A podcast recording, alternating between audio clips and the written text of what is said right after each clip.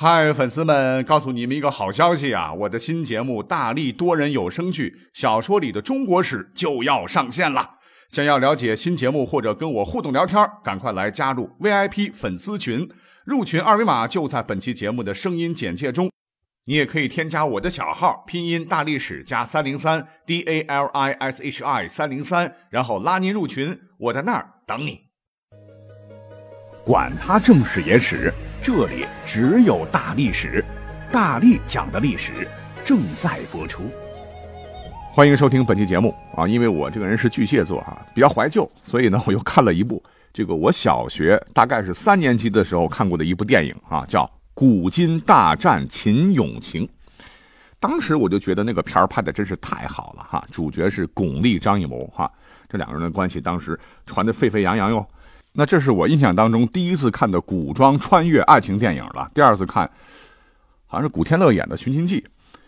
这个影片呢，分别是以秦朝、民国和二十世纪七十年代为背景啊，讲述了秦朝的一个郎中将叫蒙天放和少女韩冬儿的三世爱恋，极其虐心。话说是公元前两百多年的一天嘛，这个秦始皇遇刺了，这个蒙天放是挺身救驾。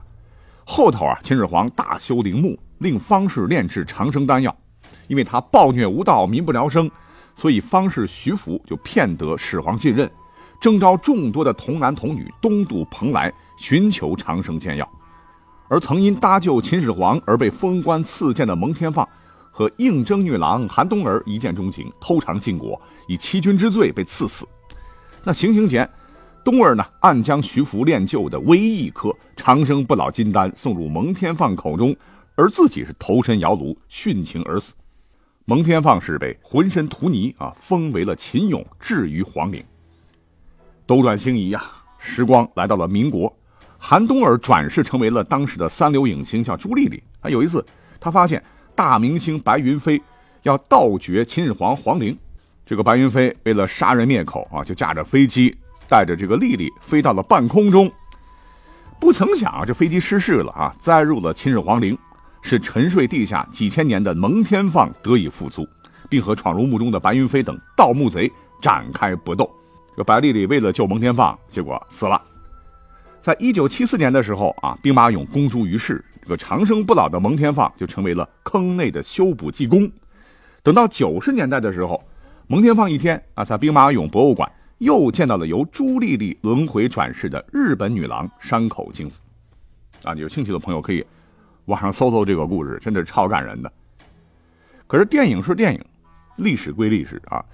秦始皇陵到底有没有被盗掘？目前主流观点认为啊，还没有被挖掘过。以现在的科学水平，想打开秦始皇陵，那对无数价值连城的文物珍宝来说，无疑是灭顶之灾啊。所以科学挖掘还是遥遥无期。可是啊，已经出土的，堪称世界奇迹的秦始皇兵马俑。你想挖掘出来到现在已经几十年了，可对我们现代人来说，依然是充满着种种神秘啊，有很多疑团，真的是值得我们去无限遐想了。你比方说刚才讲到的《古今大战秦俑情》里边啊，这个兵马俑好像都是真人制作的哈，就把将士们全身糊满泥啊，然后烧制。那这个电影当中的这个情节啊，说实话让我非常感兴趣啊，因为一共有几千个兵马俑出土啊，大概是八千多个吧。他们的身高呢？经过测量啊，都在一米八到一米九七之间。啊，我到现在也没有长到一米八哈。按照一比一的真人大小制作的，因为兵马俑做的实在是太逼真了哈。看过的人都知道啊，这些个兵马俑是一行行、一列列排列有序，真如千军万马是扑面而来，气势恢宏。呃，给人感觉好像就是大秦军团某次战争出征前的一种状态。那经过现在专家的分析，说这些军团将士，他的原型呢，很可能就是在秦末乱世突然下落不明的秦朝的精锐京师军，啊，因为这个定义非常重要，它涉及到兵马俑军团的性质，也涉及到整个帝国秦军的动向啊，甚至还牵涉到了秦帝国的灭亡、楚霸王的失败和汉帝国的胜利等等诸多问题嘛。那么在今天节目当中，我们就不展开说了。说到这个几千个秦始皇的兵马俑啊，他这个面部表情啊，你从图片看还是亲自去博物馆去看啊，真的是五官轮廓明显啊，栩栩如生，个性特征那也是呼之欲出。神奇的是啊，八千多张脸竟然没有撞脸的，是各有各的气质。我们都知道哈，古代人跟现代人不一样啊，他们对头发眉须是非常重视的，被认为是身份和地位的一种标志。所以，我们再去看看秦始皇兵马俑啊，他们的这种发型，哎，有螺旋纹式的，有波浪式的，而且这个发髻呢有很多种类，有圆髻、扁髻，这个圆髻又有什么单台圆髻、双台圆髻、三台圆髻的这种区别。五官当中啊，这个胡须也是各有不同啊，有络腮大胡子，有三滴水式的，啊，有长须飘飘的，还有一撇一捺八字的，所以可以看得出来啊，当时生活的这个秦国人他都有自己的审美观了哈，比现代人还是更臭美的。而且更让考古人员吃惊的是，这个将士们的脸型啊，加上他们这个不拘一格的头型和发型，恰好呢和十个汉字的形状相一致。啊，分别是什么？日啊，甲，由由来的由，中用字木丰田和国，而且具有极强的地方性，大多数看起来就像是现在陕西关中以西啊以及甘肃东部人的脸。那至于具体是什么含义，到现在还没有一个确切的说法。啊，虽然说这个八千个陶俑吧彼此不撞脸，但他撞现代人的脸，什么姚明啊。陈道明啊，李连杰啊，啊，郭德纲啊，啊等等，专撞现代明星的脸啊。那再加上在春秋战国的时候，确实也有过啊，帝王死了以后，为了找人殉葬嘛，就把活人然后身上裹上布，然后呢用泥土封住，再放到炉窑里烧啊，最后涂上颜料，被很残忍的制成活人俑的这种情况用来陪葬。所以呢，也使得呃我啊，也不禁在想吧。我我想也是很多网友们心中的一个疑问了，就是秦始皇兵马俑被制作的这么栩栩如生啊，这么细致，他们是不是也是被活人烧制的呢？跟电影演的一样哈，这是我们要解开的第一个谜团。那经过检测，答案是否啊？一个原因就是，你说把大活人封土烧制成活人俑的情况啊，确实是存在，但是呢，在战国的时候就慢慢的被各国禁止了，因为太残暴了。还有一个就是，如今挖出来的这个兵马俑呢，其实只是整个地下军团当中的一小部分啊。据专家推算，全部兵马俑总共可能会超过三万个。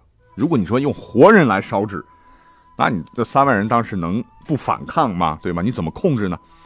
更重要的是，经过检测啊，没有发现陶俑的这个内部它空心的，有骨灰的痕迹。那至于为什么说这八千个陶俑就都不撞脸呢？好神奇！啊，专家解释说，是在秦始皇时期啊，啊，并没有我们现在这样的生产流水线，这些陶俑呢都是由不同的工匠完成的，所以不可能完全一样。哎，就算同一个人制造，也不可能会两次做的是一模一样，就形成了这种差异化。那第二个问题紧接着就来了，这兵马俑做的是栩栩如生，这样的精细，那古代制作工具还有烧制工艺，那跟现在比都非常非常落后的情况下。你说秦秦朝的这个工匠们是怎么制作出这么多威武雄壮的秦军将士来的呢？经过考古学的挖掘吧，那秦俑的具体的制造者啊，经过考证，其实呢都是秦王朝社会最下层的陶工。从出土的陶俑、陶马身上呢，都有很明显的刻画和戳印的文字。那除了有一些是编号数字之外呢，其余呢其实都是陶工的名字。目前呢，共发现陶工名字一共是二百四十九个。因为有不少是重复的，大概算下来是八十多个人。这些工匠呢，都是从帝国的各个地方啊，就是抽调而来的。那具体是怎么做的哈？经过对坑俑出土的数以千计的武士俑进行清理和修复，考古学家是反复的观察、对比、研究以后啊，就总结出了陶俑的制作方法。哎，我跟你说，真的是不由得为这些帝国工匠们点赞啊！非常复杂。简单来讲啊，就是先用泥。啊，把这个头手塑成俑的这种粗胎啊，就是一个椭圆形的东西，然后经过二次复泥，对细部进行细致的刻画。你比如说脸部的胡须，很可能是一件件手工贴上去的；眼睛呢，就是很明显是一只只雕刻出来的。而陶俑的躯干呢，是手塑展现细节。等这个头、手、躯干分别制作完成以后呢，再组装套合，然后成陶俑之后入窑烧制。啊，你想。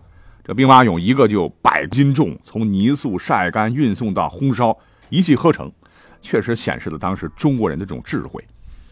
哎，烧好以后还没完啊，工匠们还得在秦俑的外面啊涂一层生漆，再做底子，然后再在生漆层上彩绘哈。也就是说，秦始皇兵马俑最早它都是有色儿的，采用当时的流行色是绿、红、蓝、紫啊，尤其是绿色啊，秦朝人特别喜欢。可是由于埋藏地下几千年啊，这漆层老化脱落了，所以导致现在看起来我们的兵马俑看起来都是土色的啊，土里土气。实际上之前都是色彩斑斓的啊。那经过对陶俑身上残存的彩绘颜色分析后发现，哎，神奇了啊！其中有很重要的一种紫色的成分，竟然是。硅酸铜钠啊，那学化学的朋友都知道，这个成分目前在自然界中还没有被发现过也就是说，肯定是人工合成的。可是，在现在啊，人们只有在超导的这样一个环境当中的衍生物中，才发现了这种紫色物质。而如此高科技合成物啊，怎么会出现并应用到两千多年前的秦朝？到现在为止是个不解之谜啊，只能说明中国是世界上最早掌握高科技合成颜料的国家啊啊！等以后看看能不能揭开这个谜团吧。所以整个制作工艺来看啊，说起来简单，但制作起来难度非常非常大啊！即使是现在人用现代工具，哎，也未必能够做出几千年前跟兵马俑一样精致的陶俑。所以这八十多个工匠啊，真是了不起。其实。啊，告诉各位，谜团还不止这些啊！因为兵马俑都是秦军将士了，秦军将士你得有随身的武器装备啊。可是您注意到没有啊？我们看到的兵马俑啊，不管你是到博物馆，还是看视频、看图片，你都会发现兵马俑其实是两手虚张，手中是空空如也。哎，这到底是怎么回事呢？那专家说了，兵马俑原来是有兵器的啊，青铜制造的戈、矛。戟、剑等兵器一个不少，那除了一小部分散落在坑内啊，绝大部分人呢其实是被人给盗取了。哎，到了还不说，考古人员在清理兵马俑的坑的时候还发现啊，兵马俑的一二号坑中竟然有很多的火烧痕迹，还发现了大量的火烧土和残余焦木，而坑中的这种棚木基本上都被化为灰烬了。那问题来了，究竟是谁啊对兵马俑？这个坑啊，进行了这么大的破坏呢？那根据文献资料推测啊，干这些事儿的很可能是当时的西楚霸王项羽，因为这个项羽和暴秦有不共戴天之仇啊啊！当年率领楚军是打进咸阳，呃，为了发泄对秦始皇的这种仇恨，下令火烧咸阳城和阿房宫。呃，可能这小子还觉得一口气发泄不出来啊，就对秦始皇陵啊也下了狠手啊。盗掘了这个秦始皇兵马俑的这个兵器来武装自个儿的军队，因为当时这个兵器还是非常先进的。然后再一把火将秦始皇陵这个宫殿还有建筑付之一炬。他可不知道啊，几千年以后，这些个可都是民族瑰宝、世界奇迹了哈。那虽说啊，大部分的这个兵器吧是已经被盗掘了，可是呢，还是有很少部分是遗留了下来啊。比如说有一把青铜剑。是埋在地下已经两千多年了啊！发掘出来的时候呢，依然是光亮如新呐。经检测啊，原来是铜剑的这个表面有一层致密的络盐氧化层。可问题就是，这个洛盐氧化层是一种电子这个镀铬的技术了啊！这个技术是直到二十世纪才发现的。你说两千多年前的中国是怎么掌握这种高科技的这个 这个技术的哈？到现在为止呢，还是个未解之谜哈。好，最后再来解释一个各位听友们可能比较疑惑的一个知识点了，那就是秦军呐，那可是中国古代最强战斗力的一支军队了哈。可是我们发现秦始皇兵马俑的这些这些将士吧哈，不管是当兵的还是当官的，他们都不戴头盔。哎，这个问题好奇特啊！你看军官戴着牛皮做的这种板状的帽子啊，士兵就是把长发盘在头上挽成发髻。哎呀，这也太简陋了哈！这个没头盔就不说了啊，身上穿的铠甲也是极其的简陋到不可思议，啊，主力步兵的甲衣只是护住前胸和后背，而站在最前面的弩兵部队，这身上连一个甲片都没有。那你说在冷兵器时代，那打起仗来，这不是找死吗？哈！你说这样的军队怎么能够统一六国呢？莫非秦始皇兵马俑里面的这些士兵的原型，其实不是什么正规军、什么精锐的京师军团了，而是？预备役部队，答案是否。呃，要讲清楚这一点呢，还要从秦国的商鞅变法讲起啊，因为我们历史课本都学过啊，秦国的士兵只要斩获敌人的一个首级啊，就可以获得爵位一级、田宅一处和仆人数个。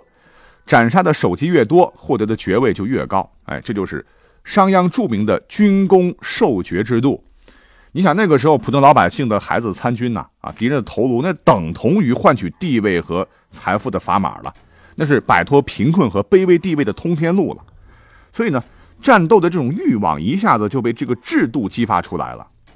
那韩非子啊，曾经就描述过秦军了，说秦人一听说要打仗啊，都开心的要死要活。那别的国家的这个一听要打仗，那都哭得稀里哗啦。那战士们是大量饮酒，神经亢奋，然后顿足赤膊，急不可待，无畏生死。打起仗来就杀红了眼了！盔甲全部脱了都扔了，是光头赤膊奋勇向前啊，跟洪水猛兽一般嗷嗷叫的冲向敌阵，左手提着人头，右胳膊下夹着俘虏，追杀自己的对手。你想，这样的气势对六国士兵来说，那秦军简直就是一生噩梦啊！所以从这个尚武的精神来讲的话啊，就让铠甲的作用是降低了啊。